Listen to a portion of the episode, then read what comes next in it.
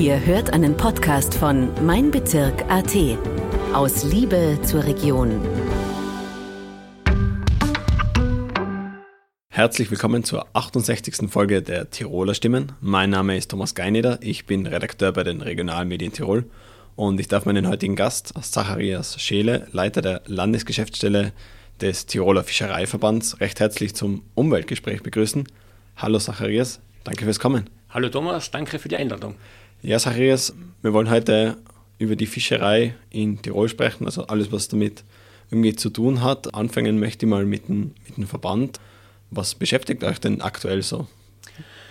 Also aktuell beschäftigt uns einerseits der, der Huchen ja, als, als Art, der ist nämlich Fisch des Jahres 2023 und leider eben in einem bedrohten, stark bedrohten Zustand in Tirol, aber auch in, in Österreich.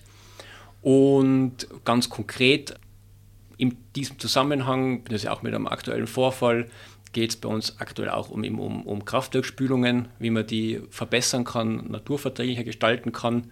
Das sind jetzt gerade ganz aktuell die, die Themen, die uns beschäftigen.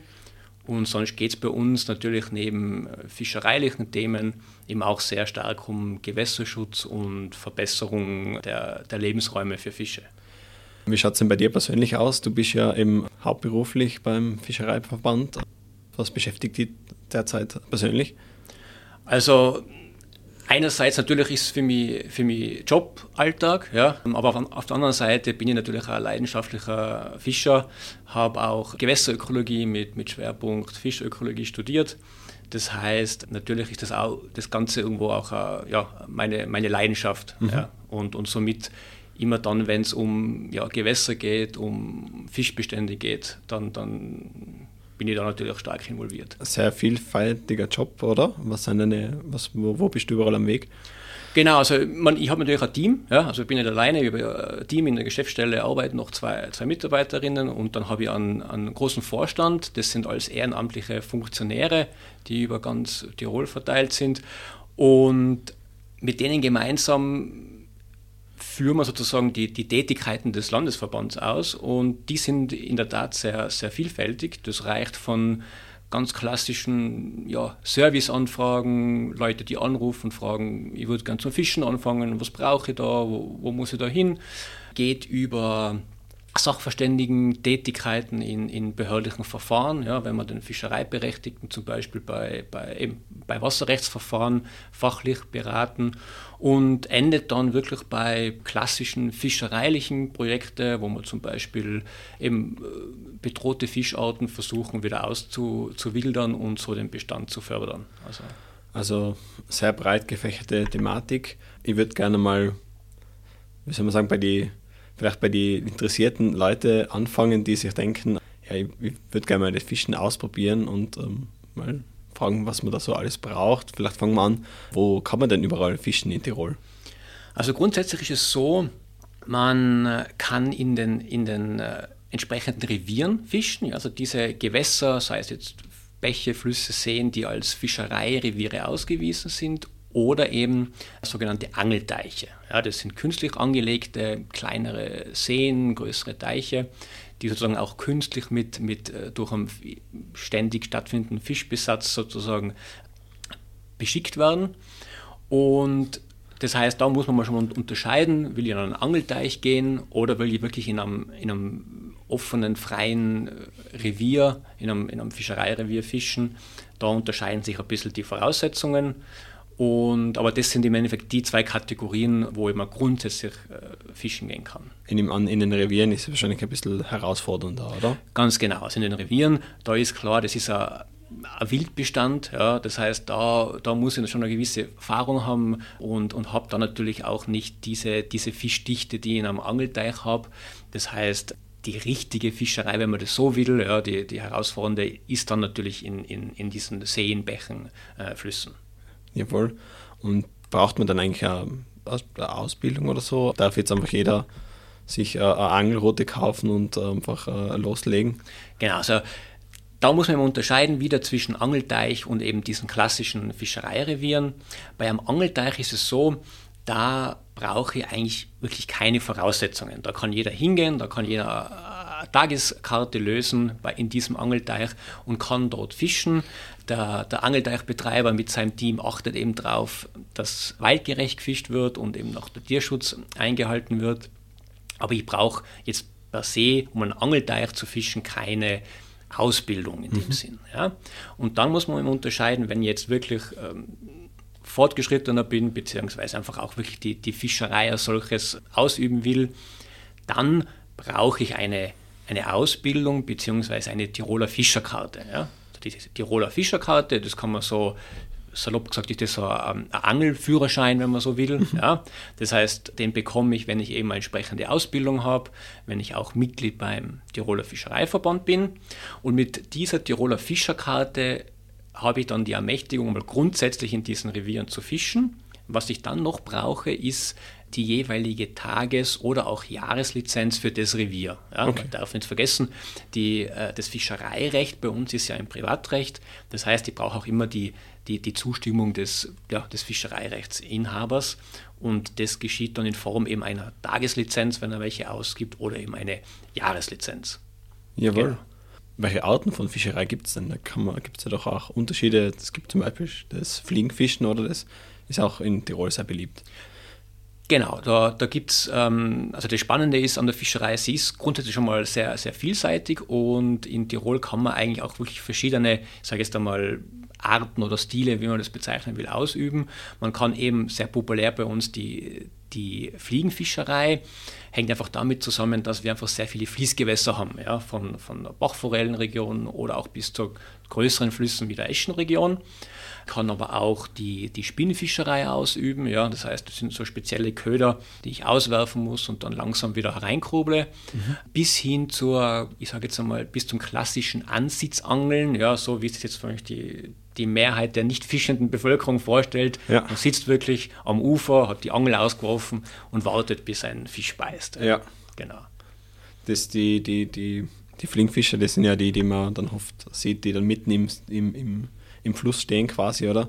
Und dann eigentlich genau. laufend ihre Route aus. Genau, also die, die, Fliegenfischerei, da ist einfach das Spannende, es ist eigentlich eine sehr, sehr aktive Fischerei. Ja, das mhm. heißt, ich stehe schon mal mit meiner Watthose im Bach, im Fluss drinnen, bewege mich, gehe von Stelle zu Stelle, beziehungsweise muss schauen, dass meine Fliege oder auch meine Nymphe oder mein Streamer, den ich da verwende, immer in Bewegung ist. Das muss immer wieder auswerfen, hereinholen, wieder auswerfen. Das heißt einfach eine sehr aktive und, und fordernde Fischerei. Cool. Welche Fischarten kann man denn in Tirol ähm, fischen?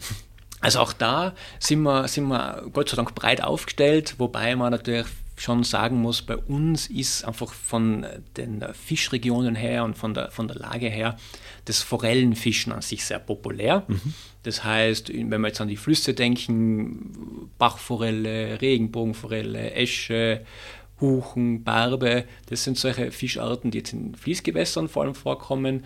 Wenn wir jetzt an, an, die, an die Seen denken, haben wir da vor allem Seeforelle, Seesaibling, Renken, Hechte.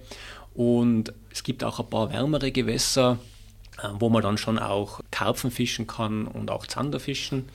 Wobei der Schwerpunkt bei uns eben einfach schon sehr auf diesen äh, forellenartigen Fischen liegt. Also bei uns wird mehr in Fließgewässern geangelt oder? Genau, also es ist so, die, die Seenfischerei ist schon äh, auch populär und wird, wird von vielen durchgeführt. Allerdings, wenn man sich jetzt einfach rein anschaut, die, die Reviere, die wir haben, also wir haben circa in Tirol 350 Fischereireviere, da ist ein Großteil davon sind Fließgewässer, also Bäche und, und äh, Flüsse. Mhm. Genau, das heißt, mengenmäßig gibt es sicherlich von diesen Fließgewässerrevieren mehr, aber wir haben auch Seen, gerade im, im, im Unterland auch ja, oder auch in Reute, wo man, wo man natürlich auch die, die Seenfischerei ausüben kann. Jawohl, weil du es gerade angesprochen hast, Mengen ich nehme an, es gibt da irgendwie Limits für den Fischfang, oder? Weil es gibt ja auch Arten, die wahrscheinlich mehr bedroht sind als andere. Wie schaut es da aus? Ganz genau. Also man muss wissen, die, die Fischerei ist auch gesetzlich reguliert. Ja, wir haben das, das Tiroler Fischereigesetz, wo eigentlich eine, eine Reihe an, an Regeln für die Fischerei gelten. Das fängt an von der Anzahl der, der, Lizenzen, die überhaupt ausgegeben werden dürfen. Ja, das heißt, auch der Bewirtschafter oder der Fischereiberechtigte, auch wenn ihm das Revier gehört, darf der nicht am Tag endlos viele Karten ausgeben. Das heißt, da schreibt ihm die Behörde vor, oh, hoppala, für dein Revier darf am, darf am Tag maximal so und so viele Karten draußen sein. Mhm. Das soll sozusagen mal in, in erster Linie den, den fischereilichen Druck regeln, ja, dass es sozusagen dazu keinem Schaden am, am Fischbestand kommt und geht dann weiter über, über Verordnungen, ähm, was Schonzeiten, Schonmaße betrifft. Das heißt, die meisten Fische dürfen ja dann auch erst ab einer gewissen Größe entnommen werden, ja, weil man eben darauf schauen muss, dass sich diese Fische zumindest ein, zweimal auch wirklich vermehren können. Ja. Und dann gibt es Schonzeiten, weil jeder Fisch leicht zu anderen Zeiten. Ja, wir haben jetzt vor allem Herbst, Winterleicher oder auch Frühjahrsleicher. Und da gibt es dann einfach Zeiten, wo bestimmte Arten per Gesetz bzw. per Fischereiverordnung einfach zu schonen sind. Mhm. Und in diesen Zeiten darf man dann diese Fischarten auch nicht gezielt befischen. Das wäre auch eine meiner Fragen gewesen, ob es eben Zeiten gibt, wo man nicht fischen darf. Also das ist aber hauptsächlich von den Fischarten abhängig. Genau, es hängt hauptsächlich von den Fischarten ab, mhm. ja, wobei man schon sagen kann, bei uns sozusagen die zwischen, ich sage es einmal, Mitte Oktober bis Mitte, Ende März sind die meisten Reviere geschlossen, bis auf, äh, ich sage es einmal, äh, größere Flüsse vielleicht, ja, äh, die sind, können noch offen sein, aber so in der Regel ist die, die Saison eben zwischen, zwischen Mitte Oktober bis, bis Mitte, Ende März geschlossen. So quasi auf Winterpause sozusagen. Ja, genau. Ja. genau. Eine Kollegin von mir wollte wissen, ob man in Tirol auch Eis fischen kann. Ja, sehr spezielle Frage, ja. Ja, ähm, ja man, man, man kann. Es gibt es gibt einen Angelteich bei uns in, in, in, Tirol, der ist in der, in der Leutasch, wo, wo, wenn die Eisdecke sozusagen ähm, dick genug ist, mhm. man auch wirklich Eis fischen kann.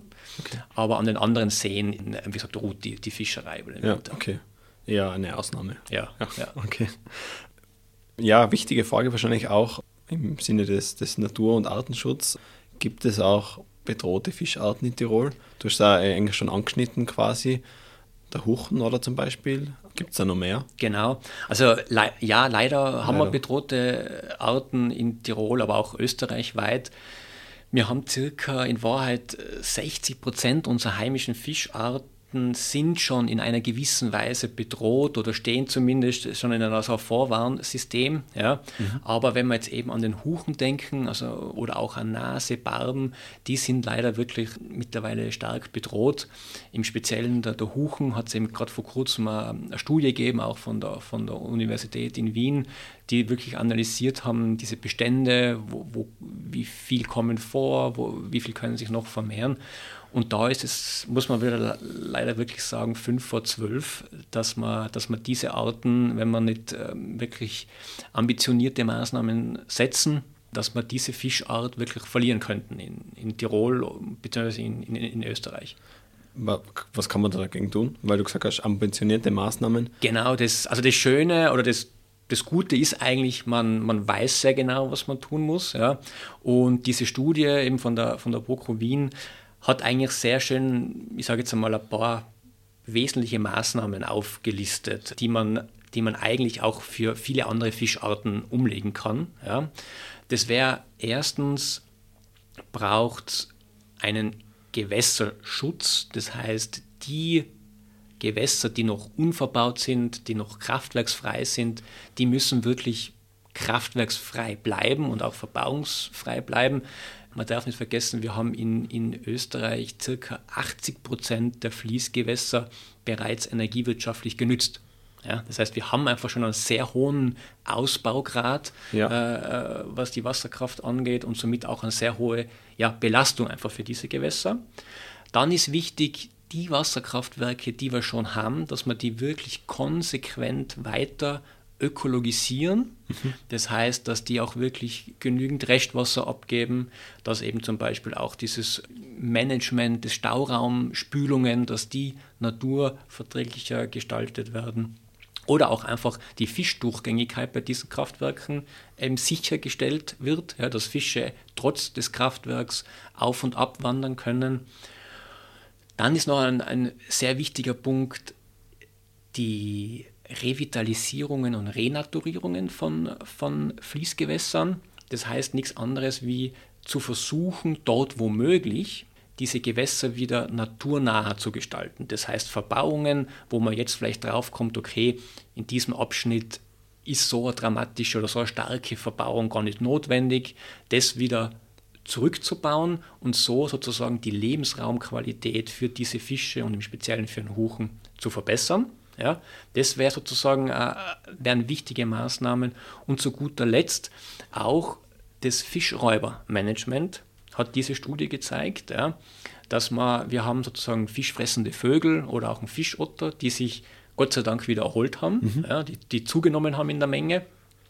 Allerdings haben unsere Fischbestände in diesen stark verbauten Gewässern, wie wir halt sie leider vielerorts vorfinden, einfach diese, diese natürliche Widerstandskraft, die die eigentlich haben gegen solche Räuber, ja, verloren.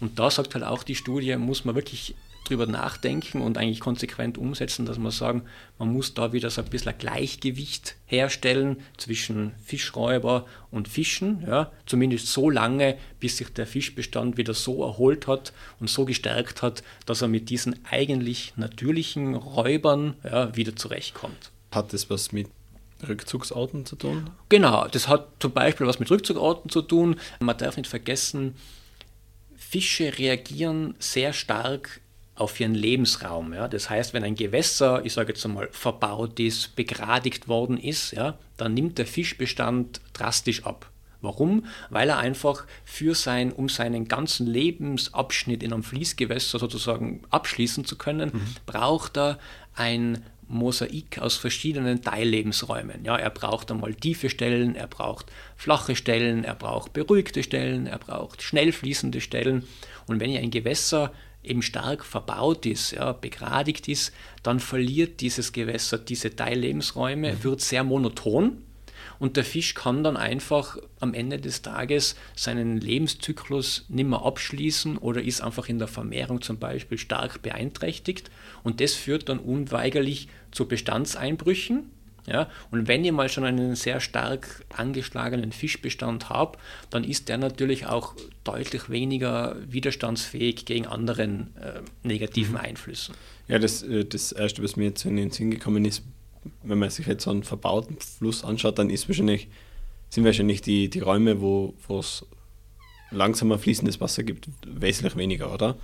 Und dann kann ich mir vorstellen, dass zum Beispiel das, dass die Fische nicht mehr leichen können, oder? Genau, also man kann zum Beispiel sagen, genau, ähm, ähm, wenn man sich jetzt gerade an, an Jungfische, ja, sehr kleine, also junge Fische denkt, äh, Fischlarven oder so, die brauchen einen ganz anderen Lebensraum, eben in dem Fall etwas beruhigtere Strömungsgeschwindigkeiten, seichtere Zonen. Mhm. Ja. Als wir an Huchen mit einem Meter 20 braucht natürlich einen ganz anderen Lebensraum. Ja. Und genau das passiert bei, einer, bei einem verbauten Fluss. Da verliere ich sehr oft diese seichten Bereiche, diese Buchstrukturen, ja, weil ich den ja in ein Korsett zwänge. Und somit habe ich dann zum Beispiel nur noch schnell oder fast nur noch schnell fließendere, tiefere Stellen, die zwar jetzt vielleicht dem, am großen Huchen durchaus nichts ausmacht oder der findet noch seinen Einstand und seinen Platz, aber seine, seine Junge, die er bekommt, ja, also diese Jungfische finden keinen Lebensraum mehr mhm. und können demnach auch nicht mehr, nicht mehr sozusagen abwachsen und, und, und fehlen dann natürlich im Bestandsaufbau, wenn das über viele Jahre so geht. Was kann da der Fischereiverband machen? Du hast ja gesprochen, dass ihr auch Gutachten erstellt, wenn jetzt ein Bauvorhaben Flussverbauung, Wasserkraftwerk ansteht. Wie schaut euer Spielraum da quasi aus? Also es ist so, in, äh, wenn man jetzt rein, also wenn man jetzt schon im Behördenverfahren ist, also das heißt, es wird jetzt schon ein, ein Kraftwerksvorhaben soll verhandelt werden oder wird verhandelt, soll gebaut werden, dann können wir in erster Linie den äh, gemeinsam mit dem Fischereiberechtigten das einmal prüfen, können schauen, okay, was wollen die da bauen, wie wollen sie es bauen, schauen uns dann an die, das Restwasser, das dort zum Beispiel seitens der Behörde oder seitens des Kraftwerksbetreibers vorgesehen wird, ist das ausreichend. Wir machen dann auch Vorschläge und sagen, boah, in diesen Abschnitten sollte man eigentlich so und so viel Prozent mehr abgeben, damit aus unserer Sicht die Dynamik gewährleistet ist. Oder wir können auch, wir schauen uns auch an, die, die Fischaufstiegsanlage zum Beispiel, die vorgesehen ist, ist die passend? Könnte man da vielleicht noch sozusagen Verbesserungen erzielen? Also bei unserer Arbeit geht es sehr viel wenn schon in einem konkreten Verfahren eigentlich um Verbesserungen. Ja. Mhm. Das heißt, da versuchen wir konstruktiv Ideenvorschläge zu erarbeiten und auch zu präsentieren, um einfach mehr für den Fisch, für den Fischbestand, fürs Gewässer rauszuholen.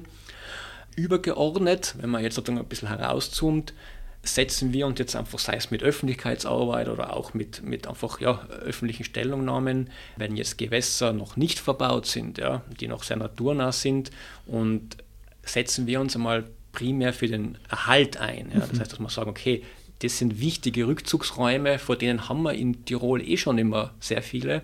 Das heißt, da versuchen wir einfach Argumente auch mit anderen Gruppen, sei es jetzt Umweltanwaltschaft oder auch WWF, einfach ja, Bewusstsein zu schaffen, dass es da erst gar nicht zu, zu Eingriffen kommt. Mhm. Das ist die eine Seite. Ja, und die andere ist dann, dass wir wirklich versuchen, durch konkrete Projekte, ja, sei es Renaturierungen oder auch Auswilderungsprojekte, Artenschutzmaßnahmen, den, den Fischbestand zu fördern. Und wie gesagt, bei Renaturierungen und Revitalisierungen geht es im Endeffekt darum, einfach den Fischlebensraum oder unter anderem den Fischlebensraum wieder zu verbessern, das einfach die, die Qualität zu erhöhen. Ja, das heißt eben genau zu sagen, okay, wir bauen Strukturen ein, wir lassen den Bach bändeln, dass eben wieder diese Teillebensräume, die, die durch die Verbauungen verloren gegangen sind, dass man die dort womöglich, kann man natürlich nicht, man kann nicht den ganzen Tiroler Inn wieder, wieder renaturieren, aber es gibt Bereiche, mhm. wo man das sehr wohl umsetzen kann und das versuchen wir selber zu planen, umzusetzen, beziehungsweise jetzt gerade bei größeren äh, Maßnahmen arbeitet man natürlich dann auch sehr eng mit, mit dem Land Tirol zusammen oder auch mit dem WWF, um einfach das gemeinsam voranzubringen. Was mir jetzt so hm, spontan einfällt, ist sicher ein Projekt, das nehmen wir mal an, auch euch beschäftigt, da ist auch dieser Ausbau im, im Kaunertal vom Kraftwerk ist wahrscheinlich auch ein, heißes Thema. Klar, das, das ist ein heißes Thema. Ich meine, wir sind, wir sind jetzt ja mitten in einem Verfahren Imstheiming. Ja, also es soll ja in Imstheiming ein, äh, ein, Kraftwerk gebaut werden, ja, das so ein bisschen in Kombination dann auch mit dem Kaun, mit dem Kaunertaler Kraftwerk mhm. wirken soll. Jetzt fürs Imstheiming gesprochen, ja, da haben wir uns ja grundsätzlich so positioniert, dass wir gesagt haben, naja, das wäre ein Kraftwerksprojekt, wo man wirklich eine Win-Win-Situation herbeiführen könnte. Also ein Win einerseits Nanona für die energiewirtschaftliche Nutzung, mhm. ja, für den Energiegewinn, aber andererseits auch ist diese Strecke eine Schwalsungstrecke, also im aktuellen Zustand. Das heißt, durch, durch den Kraftwerksbetrieb, ja, den wir im, im Oberland haben oder in den Hochgebirgsspeichern, kommt es aktuell im Inn und sogar auch in dieser im Timing-Strecke zum sogenannten Schwalsunk-Ereignissen. Das heißt, vielleicht kurz erklärt, immer wenn Strom produziert wird aus diesen Hochgebirgsspeichern, kommt dieses Wasser, das da durch den, in, der, in, der, in dem Krafthaus abgearbeitet wird, kommt schlagartig mhm. in den Inn hinein. Es, also es steigt sehr schnell der Wasserstand. Ja. Das heißt, da kann schon mal, können Fische und vor allem Jungfische einfach abgedriftet werden. Mhm. Und dann viel gefährlicher, wenn kein Strom mehr produziert wird, wird auch kein Wasser mehr abgeleitet aus den Hochgebirgsspeichern. Klar, ja. Und dann kommt es zu einem sehr starken Sunk. Das heißt, der, der Wasserstand sinkt dann im Inn sehr, sehr schnell. Mhm. Und das ist so unnatürlich schnell, dass gerade diese Jungfische dann wirklich am Gewässerrand stranden, weil die nicht diesem, diesem, diesem, quasi dem Rückgang der, der, der, des Wasserstandes folgen können. Ja. Okay. Und das ist am aktuell ein massives Problem am Inn und auch am, am Ziller, ja, der Nebenfluss, äh, bedeutender vom Inn. Und dieses geplante Kraftwerk im Timing hätte das Potenzial, neben der Stromproduktion auch diesen Schwalsunk drastisch zu reduzieren. Ja, und darum haben wir uns zum Beispiel, das war so äh, ein Projekt, wo wir gesagt haben, okay, wenn das richtig gemacht wird, ja, wenn sozusagen auch wirklich auf diese Fischökologie geachtet wird, dann wäre das ein, ein, ein Projekt, das man sogar wirklich ja, befürworten könnte. Ja. Ja, und akt, der aktuelle Stand ist halt der, mh, mm, unserer Ansicht nach hätte man einfach noch mehr tun können, ja, für, für gerade was diese Schwalsunkreduktion und die Verbesserung der Fischökologie angeht. Und darum haben eben Fischereiberechtigte, Tiroler Umweltanwalt und auch der, der WWF unter anderem eine Beschwerde eingereicht. Die waren ziemlich genau unserer Meinung auch und haben das auch ähnlich gesehen, dass sie gesagt mhm. haben, eigentlich sinnvolles Kraftwerk, Wasserkraftwerk, aber man muss ein paar Stellschrauben noch drehen, um auch diesen ökologischen Benefit äh, noch besser zu erzielen. Wie, was, was sind da dann äh, so konkrete Maßnahmen, um das Konzept im Sinne der Fischökologie umzusetzen? Also zum Beispiel wär, war ein konkreter Vorschlag von uns, das Schwallausgleichsbecken, das geplante, einfach zu vergrößern damit das sozusagen mehr Wasser aufnehmen kann und dieser Schwallsunk eben langs noch langsamer, noch gleichmäßiger abgegeben oder gedämpft werden kann, dieser Schwallsunk.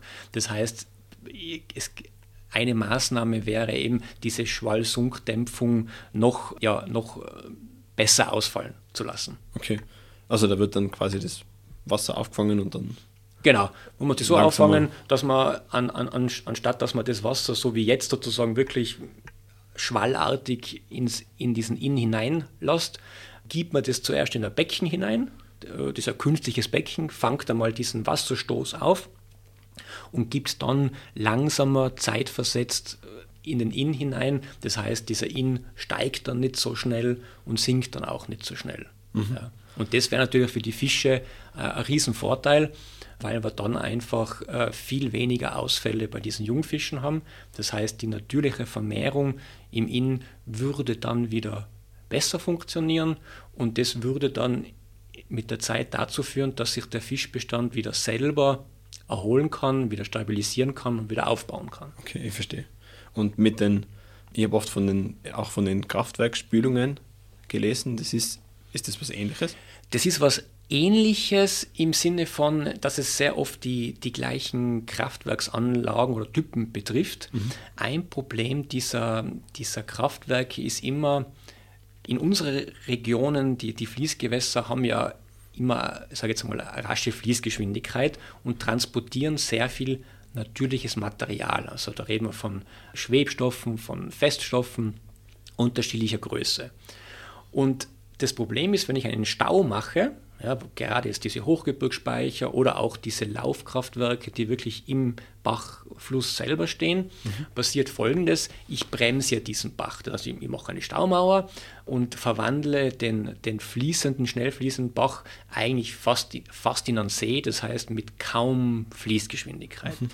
Und jetzt passiert folgendes: Dieses Material, dieses von grob bis fein, das dieser Bach mitführt, das sedimentiert ab, sprich, das setzt sich am Gewässergrund ab. Das ist ein natürlicher Prozess, weil halt eben die Fließgeschwindigkeit fehlt. Mhm. Und das Problem dabei ist, das kann dann über Jahre oder auch über, über eine Saison sehr hohe Dimensionen annehmen. Sprich, wir haben zum Teil Speicher, wo Meter hoch dieser Schlamm sich ansammelt. Ja? Und dann gibt es halt Zeiten, wo der Kraftwerksbetreiber sagen muss, okay, das wird zu viel, ich muss schauen, dass ich diesen Schlamm wieder weiterbringe. Ja. ja?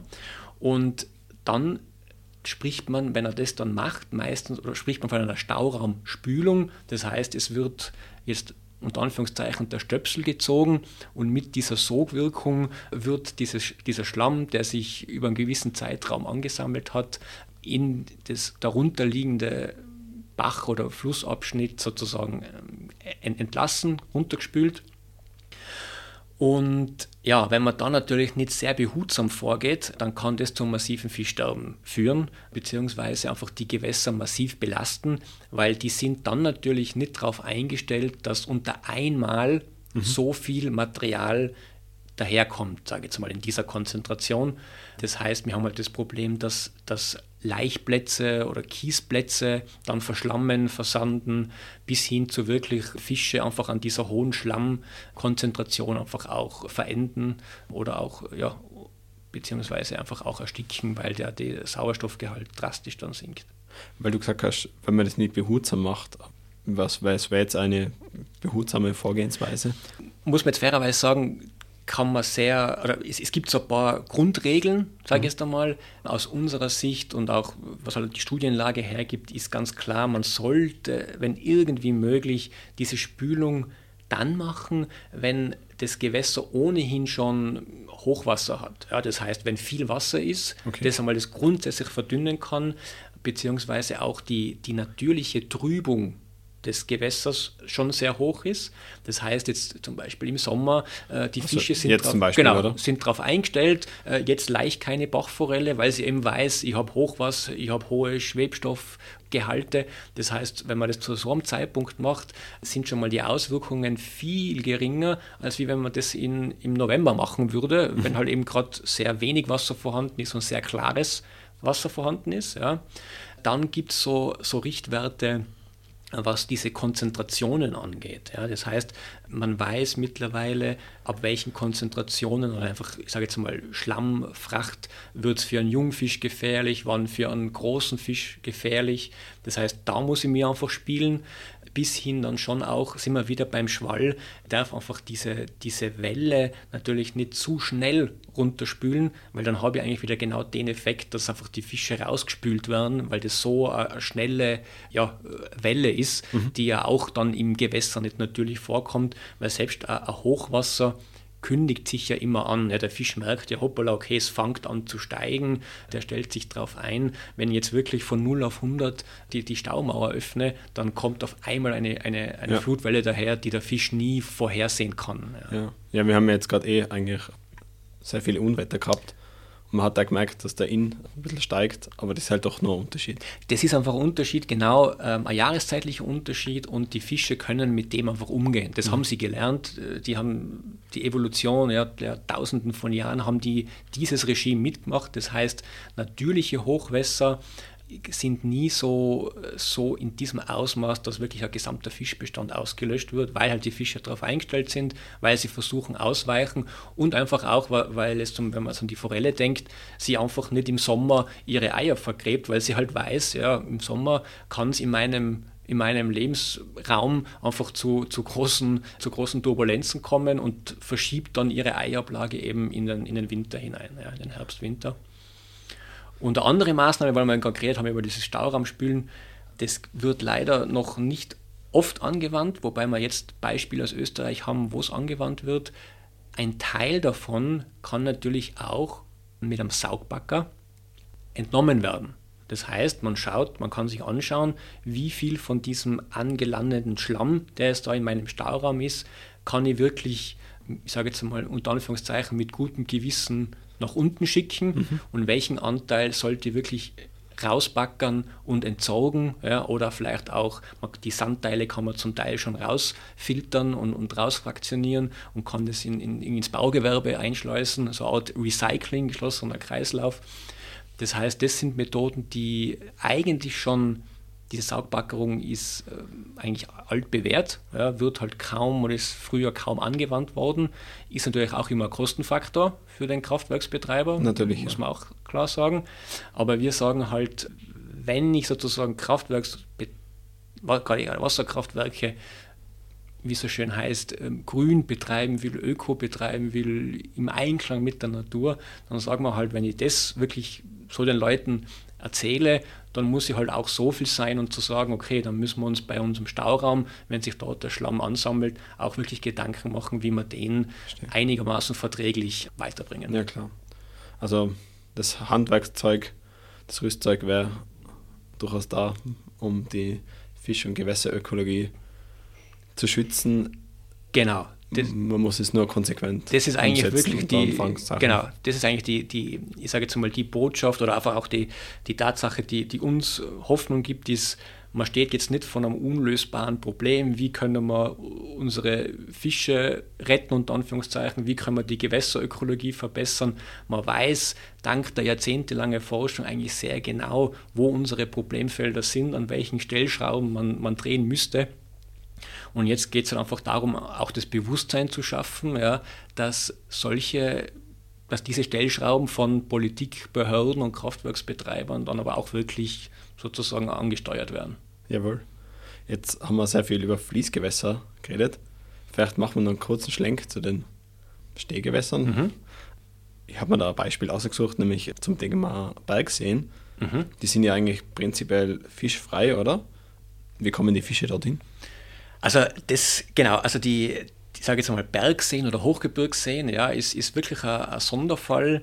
Das sind Seen, die eben aufgrund ihrer Lage so weit abgeschnitten sind von, von, von den Fließgewässern von anderen Seen, die also nicht natürlich besiedelt werden haben können. Mhm. Und zum Teil geht es sogar auf Kaiser Maximilian zurück.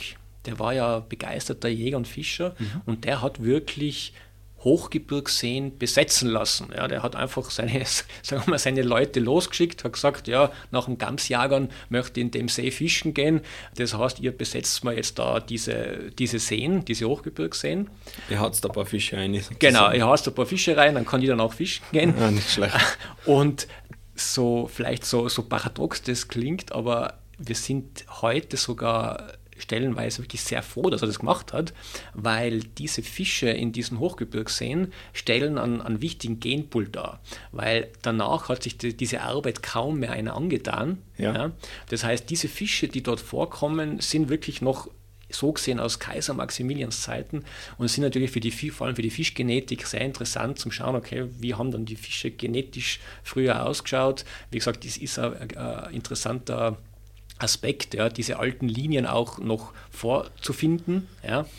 Wobei man sagen muss, da ist wirklich darauf zu achten, auf ein gesundes Mittelmaß. Man sollte natürlich nicht jeden Hochgebirgssee mit Fische besetzen. Das ist auch klar. Man muss schauen, dass, dass Hochgebirgsseen, die jetzt fischfrei sind, auch fischfrei bleiben, weil natürlich man verändert da das ganze Ökosystem in diesem, in diesem kleinen See durch, durch einen Fischbesatz. Mhm. Aber wie gesagt, in, in einigen Fällen sind wir wirklich froh, dass der Kaiser Maximilian die besetzen hat lassen, weil die wirklich noch eine interessante äh, ja, äh, Genpool liefern. Also äh, äh, eine Zeitkapsel gewissermaßen. Genau, genau. Ja. Nicht schlecht. Ja, ja. genau. Bei was dazu gelernt noch. Ja. Gibt es eigentlich Fische in, in Tirol, die den Menschen in irgendeiner Art gefährlich werden können? Nicht wirklich. Also nicht, wenn man das irgendwie vergleicht mit, mit, mit dem Meer, ja, ja. Äh, an, an Hai und Rochen und was auch immer denke. Das heißt wirklich gefährlich werden, auch wenn, wenn wir äh, Fischarten haben, die, die sehr groß werden können. Ja. Also wenn ich jetzt gerade an den Wels denke, der kann leicht über zwei Meter lang werden. Aber wirklich gefährlich können diese, äh, diese Fische nicht werden. Was es immer wieder mal geben kann, ja, ist, wenn in, in einem See hohe Temperaturen sind, Fische gestresst sind, viel Badebetrieb ist. Gerade wenn ich jetzt an einen Hecht denke, wenn jetzt da jemand den Hecht in die Enge drängen würde oder in, sozusagen den da äh, eben in die Enge drängt, beziehungsweise zu nahe kommt, dann kann schon mal sein, dass so ein Hecht schnappt und zubeißt. Ja. ja. Das kommt muss man leider sagen, immer wieder mal vor. Aber dass jetzt wirklich gefährlich wird im Sinne von, eben, der zieht mir unter Wasser und, und frisst mir auf oder sowas, okay. ist, ist, da kann ich Entwarnung geben. Okay, gut zu wissen. Was ist denn so der, der edelste Fisch, den man so in Tirol, Tirol fangen kann, fischen kann? Ich meine, edelste ist natürlich so ein bisschen ein Begriff, ja, der ist halt so ein bisschen eine Wertigkeit ja, von, ja. von uns Menschen. Jetzt fürs System, fürs Ökosystem ist natürlich jede Fischart bedeutend ja, und, und, und spielt eine wichtige Rolle. Wenn man jetzt so an die, ja, an die Beliebtheit denkt, ja, dann ist es klar, ist es bei uns eigentlich, ja, ich sage jetzt einmal schon viel die, die Bachforelle, der Huchen ja, oder auch die Esche. Ja, gerade der Huchen gilt so ein bisschen als König der Alpenflüsse, mhm. die Esche so als Königin ja, der Alpenflüsse. Und wenn ich jetzt an die, an die Seen denke, dann äh, sind da schon äh, sehr beliebte natürlich auch der, der See Saibling, ja, der war früher noch, war das, äh, haben wir gelesen im Artikel, rein den Fürsten vorbehalten, den zu essen, ja, aber Seesaibling, Seeforelle, das sind sicher Arten, die als sehr edel gelten, ja, wobei der Hecht jetzt äh, gerade auch für die, für die Raubfischangler in den Seen bei uns schon einen sehr, sehr hohen Stellenwert hat. Ja. Vielleicht nur zu dir persönlich, du hast auch schon angesprochen, bei dir ist das eigentlich auch, kann man sagen, eine Leidenschaft einfach, die du auch ja, zum gewissen genau. Teil zu ja. deinem Beruf gemacht hast. Bist du selber auch viel am Fischen? Ich nehme an, oder? Also ja, vielleicht weniger, als man denken äh, könnte. Aber ja, natürlich, also ich fische seit, seit klein auf. Ja. Und bin natürlich gern fischend unterwegs, ja, aber auch, wie gesagt, auch, in der, auch so am, am Gewässer gern, ja, sei es mit der Familie zum Beispiel, sei es allein. Das heißt, an, an vor allem an, ja, an naturnahen Gewässerabschnitten, ja, egal ob Bach oder, oder See, finde ich immer, ist immer eine schöne Zeit. Ja. Also auch ob man da jetzt mit der Angel unterwegs ist oder ohne, das ist für mich immer so ein bisschen ein Ruhepol und, und kann auf andere Gedanken kommen und entdeckt eigentlich immer wieder neue, neue, neue Sachen, neue Aspekte, die, die irgendwie diese für viele ja eigentlich sehr verborgene Welt bringen kann. Ja, ja vielen Dank, Zacharias, für den wirklich sehr interessanten und umfangreichen Einblick in verschiedenste Themen eigentlich der Fischerei. Ich habe noch eine Abschlussfrage für dich. Mhm. Und das ist die nach dem Lieblingsplatzl. Ähm, yeah. Quasi eine Frage, die alle unsere Gäste gestellt bekommen. Was ist dein Lieblingsplatzl in Tirol? Ähm, ehrlich gesagt wirklich schwer zu beantworten, weil, ähm, weil es ja so, so viele Facetten gibt. Also ich meine, was ich sagen kann, ist, wie gesagt, ich bin sehr gern an, an naturnahen Gewässern unterwegs. Mhm. Da gern äh, Brandenberger Ache, aber auch Leuterscher Ache bin ich immer wieder gern und, und äh, finde es, ja, also man muss nicht nach Kanada fliegen, um, um schöne Gewässer zu erleben bei uns. Das ist ein gutes Schlusswort, würde ich sagen. Vielen Dank, Zacharias. Danke, ähm, Thomas, für die Einladung. Alles Gute noch wünsche ich. Danke, ja, ebenfalls. Liebe Zuhörerinnen und Zuhörer, auch Ihnen danke fürs Dabeisein. Alle unsere Folgen gibt es natürlich auf unserer Webseite meinbezirk.at slash Tiroler Stimmen. Hören Sie in die bisherigen hinein und lassen Sie sich von den neuen Folgen immer ab Dienstag überraschen. Die Nachrichten aus Tirol, Ihrer Region und aus Ihrer Heimatgemeinde lesen Sie online auf meinbezirk.at slash Tirol und in der Printausgabe der Bezirksblätter Tirol ab Mittwoch in Ihrem Postkastel. Danke und bis zum nächsten Mal.